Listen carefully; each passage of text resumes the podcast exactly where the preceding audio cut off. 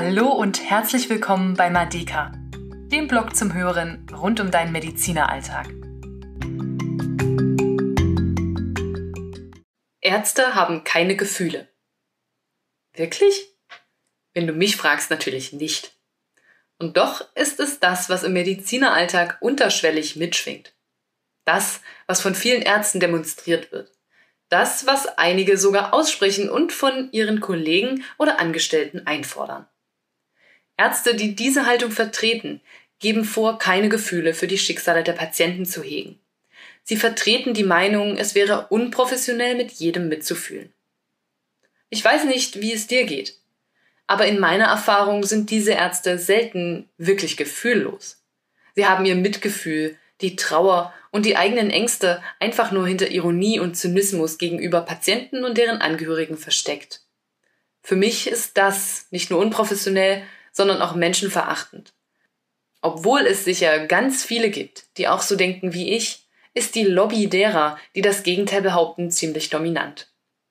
Es drängt sich mir die Frage auf, warum gilt es als allgemeingültig, dass es unprofessionell ist, als Arzt Gefühle zu zeigen?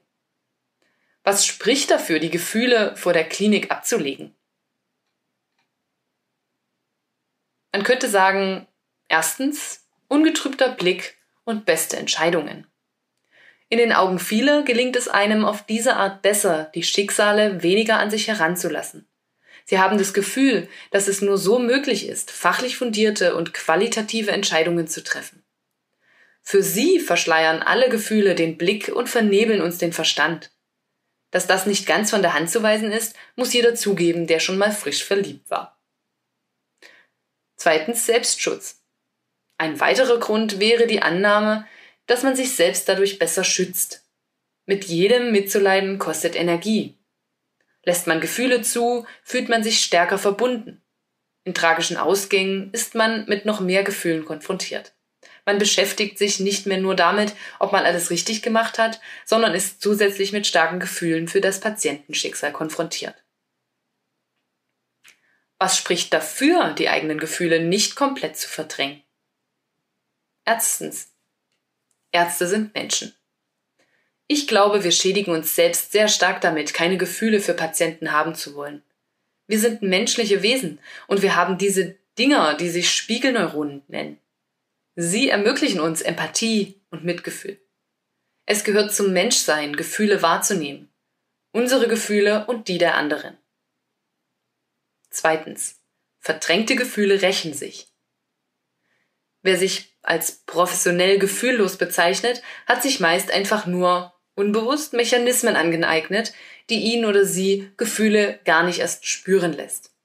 Ganz ohne Folge bleibt es aber selten. Der abendlichen Unruhe wird mit einem Bierchen oder einem Glas Wein mehr begegnet. Richtig gut schlafen geht eigentlich nur noch medikamentös unterstützt. Ängste und Trauer verwandeln sich in Zynismus. Drittens. Patienten sehnen sich nach Vertrauen und Verbindung. Natürlich wollen sie primär nach Hause gehen, und zwar gesund. Aber denke mal daran, was zufriedene Patienten nach einem guten Klinikaufenthalt sagen. Sie haben sich so gut aufgehoben gefühlt. Die Ärztin oder der Arzt war sehr nett und der Pfleger oder die Schwester stand immer helfend zur Seite. Dass auch bei Ihnen eine Untersuchung mehrfach verschoben wurde und die Tabletten nicht täglich zur exakt gleichen Zeit auf dem Tisch standen, spielt hier keine Rolle mehr. Was schließe ich daraus? Sie sehnen sich nach menschlicher Nähe, Vertrauen und Verbundenheit. Sie wünschen sich, als Mensch und nicht als Nummer wahrgenommen zu werden. Und wie geht das?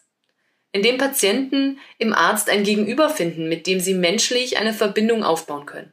Und das ist kaum möglich, wenn hier jede Gefühlsregung verdammt wird. Dass eine gute fachliche Behandlung wichtige Grundlage für eine erfolgreiche Therapie ist, möchte ich hiermit nicht verneinen. Alles schön und gut, denkst du jetzt vielleicht. Aber wie soll ich das umsetzen? Gefühle haben und zeigen, aber nur so viel, dass man noch klar denken kann. Einen Vorschlag, wie du das angehen kannst, teile ich in der nächsten Folge mit dir. Bis dahin bin ich gespannt, wie du zu diesem Thema stehst.